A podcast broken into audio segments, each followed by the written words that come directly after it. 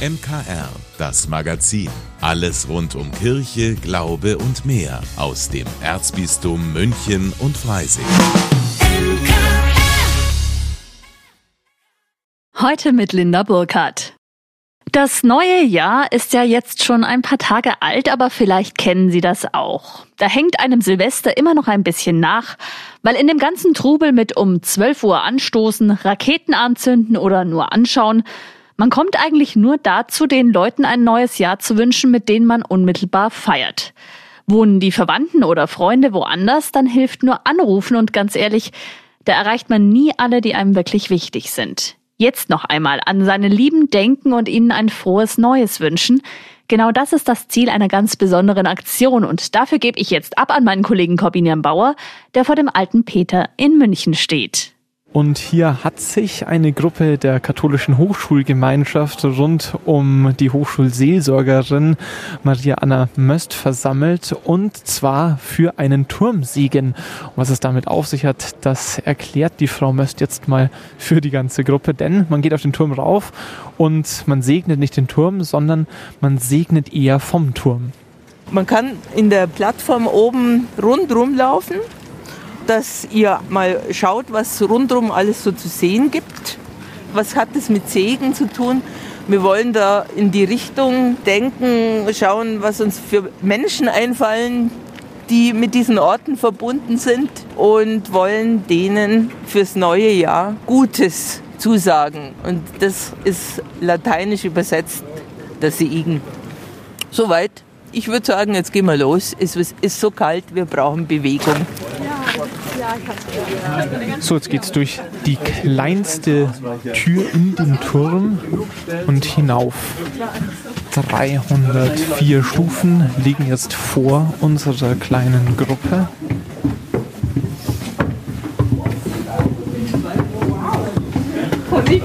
So, jetzt sind wir schon fast ganz oben. Jetzt machen wir trotzdem noch eine kurze Verschnaufpause. Und mit mir verschnauft auch die Ida, Ida Heindl. Sie ist eine der gut 15 Teilnehmerinnen, die heute mit auf den alten Peter steigen. Warum bist du denn heute hier dabei? Was hast du hier vor? Also eine Mitbewohnerin von mir hat mich äh, quasi mitgenommen und hat mir erzählt, dass man hier hochläuft und dann ein bisschen in alle Richtungen segnet. Und ich war noch nie hier oben, weil ich ganz neu in München bin. Und dann dachte ich, dann nutze ich die Chance und laufe hier mal hoch. Und außerdem finde ich die Idee richtig schön, dass man da oben steht und dann in eine Richtung guckt, wo man Leute hat, die man mag und die segnen kann. Wo kommst du eigentlich her? Eigentlich komme ich ähm, aus dem Ostalbkreis, also Region Aalen, Ellwangen. Dann gehen wir jetzt auch noch die letzten Stufen drauf. Bis was haben wir noch?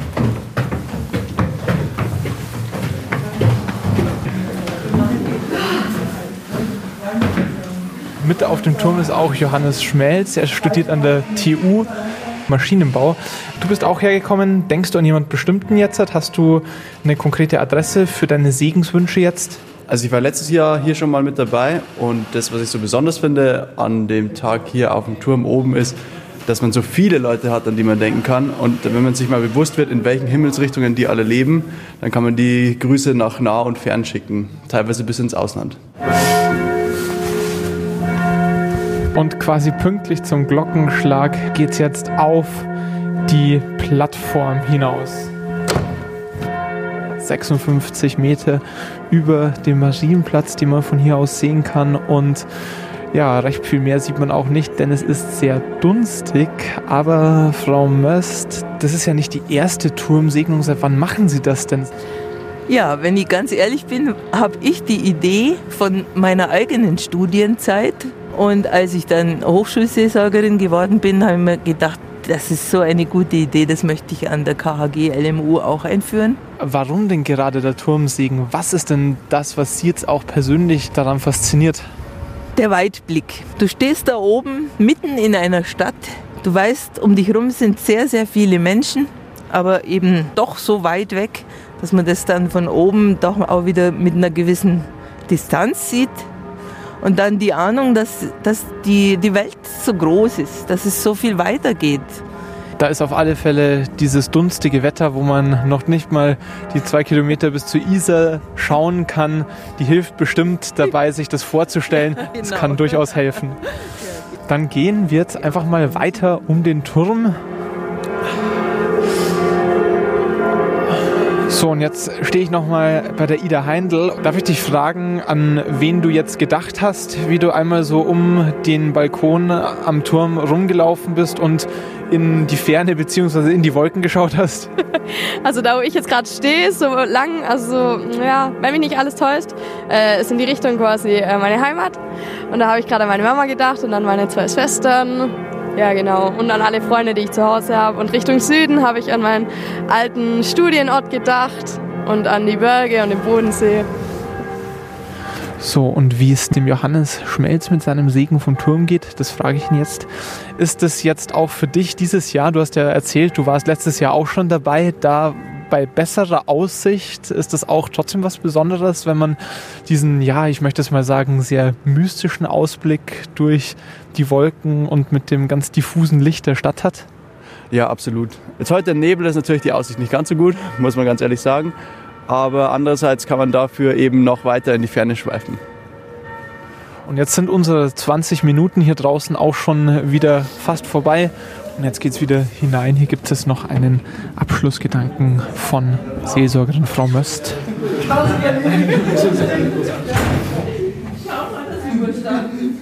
Bei mir war es zum Beispiel schon so, dass ich bei dem, bei dem Dunst mir gedacht habe, dass so vieles jetzt im Dunst liegt, was eben auch fern ist. Dann könnten wir hier den Abschluss machen mit einem Lied. Bewahre uns Gott, behüte uns Gott, sei mit uns auf unseren Wegen. Und mit diesem Abschlusslied verabschiede ich mich vom Turm des alten Peters in München, Kabiner Bauer für das MKR.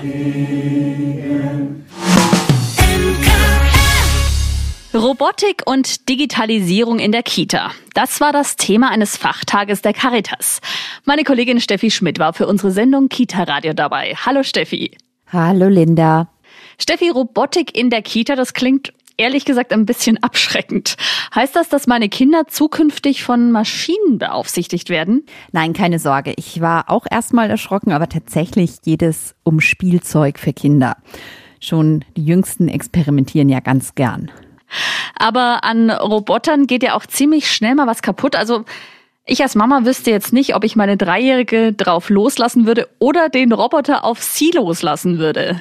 Ja, also die Roboter, die die Caritas da gezeigt hat, das waren jetzt nicht herumfahrende Maschinen, sondern kleine Spielzeuge, vielleicht so groß wie eine Computermaus, denen man dann beibringen konnte, dass sie zum Beispiel bestimmte Strecken abfahren.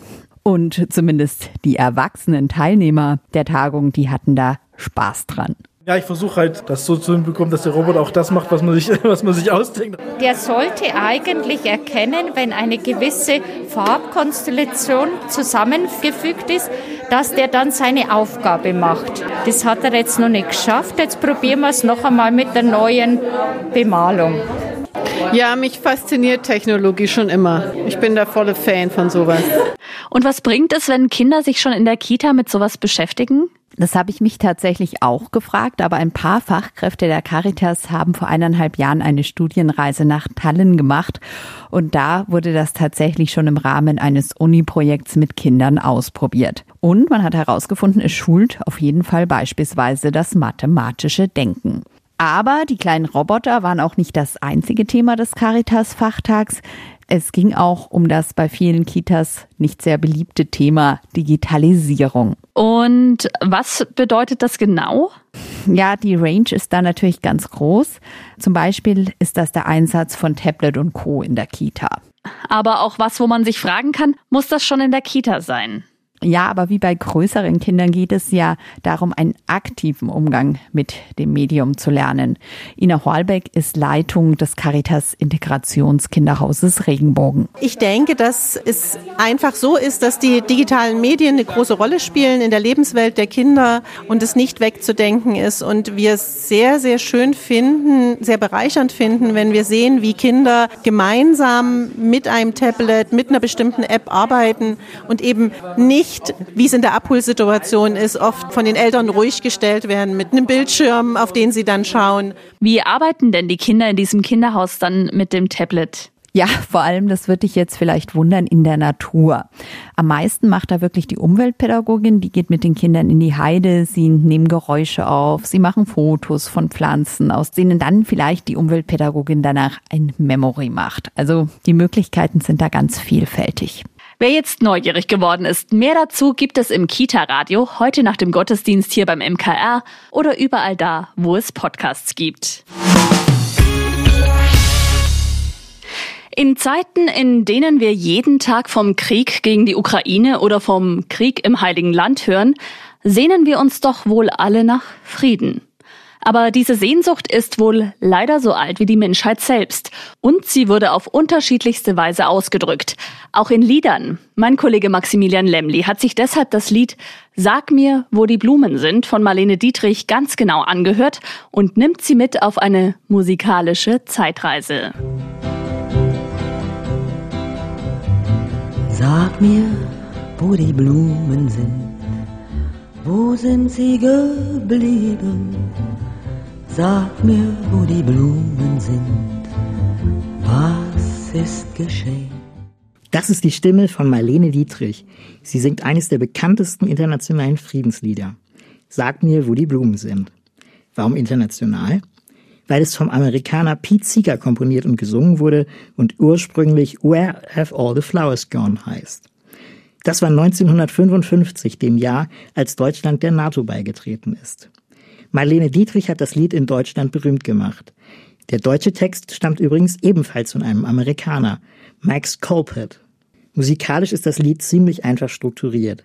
Es steht in C-Dur, ist also leicht zu spielen. Und die anderen auftauchenden Akkorde sind jetzt auf den ersten Blick auch nicht wirklich spannend. A-Moll, F-Dur, G-Dur, fast wie aus dem Bilderbuch. Deshalb ist das Lied sehr eingängig. Aber einen Ausreißer gibt es. Zweimal kommt der Akkord D7 vor. Der klingt in dem Zusammenhang ziemlich schräg. Man hat das Gefühl, der gehört da gar nicht wirklich hin. Komponist Pete Seeger hat sich natürlich etwas dabei gedacht. Der Akkord taucht nämlich immer bei der Frage, wo sind sie geblieben auf? Und bei der Erklärung, zum Beispiel, Mädchen pflückten sie geschwind. Aber kaum ist der schräge Akkord verklungen, wird er auch schon aufgelöst. In den ersten beiden Strophen hört man nur Gitarren, aber dann kommen zupfende Geigen dazu und sie spielen einen halben Ton höher, also in Des-Dur. In der vierten Strophe erzeugen die Streicher dann einen Klangteppich in der strahlenden Tonart D-Dur und trotzdem kommt keine Heimeligkeit auf. Die Streicher zeigen nur die Dramatik auf. Jetzt wird nämlich immer klarer, dass es sich um ein Antikriegslied handelt. Sag, wo die Soldaten sind, wo sind sie geblieben? Sag, wo die Soldaten sind, was ist geschehen? Sag, wo die Soldaten sind, über Gräben weht der Wind, wann wird man je verstehen? wann wird man je verstehen? Schon verstummt der Klangteppich. Die Geigen zupfen nur noch und kehren zur Tonart Des-Dur zurück. Die letzte Strophe steht dann wieder in der Ursprungstonart C-Dur. Schauen wir uns noch den Text an. Der ist sehr eingängig. Sag mir, wo die Blumen sind. Wo sind sie geblieben? Sag mir, wo die Blumen sind. Was ist geschehen? Sag mir, wo die Blumen sind. Mädchen pflückten sie geschwind. Wann wird man je verstehen? Wann wird man je verstehen? Die Struktur bleibt die ganze Zeit bestehen. Die Fragen, wo sind sie geblieben und wann wird man je verstehen, ziehen sich durchs ganze Lied. In jeder Strophe wird der letzte Gedanke der vorherigen Strophe aufgegriffen. Wo sind die Mädchen? Männer nahmen sie geschwind, singt Dietrich. Da kann man eine Anspielung auf Frauen vermuten, die im Krieg vergewaltigt wurden. Die Männer zogen fort, der Krieg beginnt und werden zu Soldaten, über deren Gräber der Wind weht. Im Sommerwind wiederum blühen Blumen. Die erste Strophe wird zum Schluss wiederholt. So schließt sich der Kreis, musikalisch wie textlich. Auch über 60 Jahre nach seiner Veröffentlichung ist Sag mir, wo die Blumen sind immer noch erschreckend aktuell. Ein zeitloses Lied, gerade weil es scheinbar naive Fragen stellt und doch den Schrecken des Krieges verdeutlicht. Maximilian Lemli fürs MKR. Sag mir, wo die Blumen sind. Mädchen pflückten sie geschwind. Wann wird man je verstehen? Wann wird man je verstehen?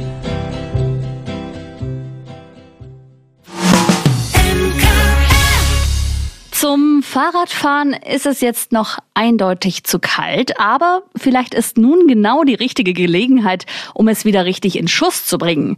Die Möglichkeit gibt es beim Repair Café im Pfarrheim St. Stephan. Münchner Kirchenradio Veranstaltungstipps. Heute mit Pauline Erdmann.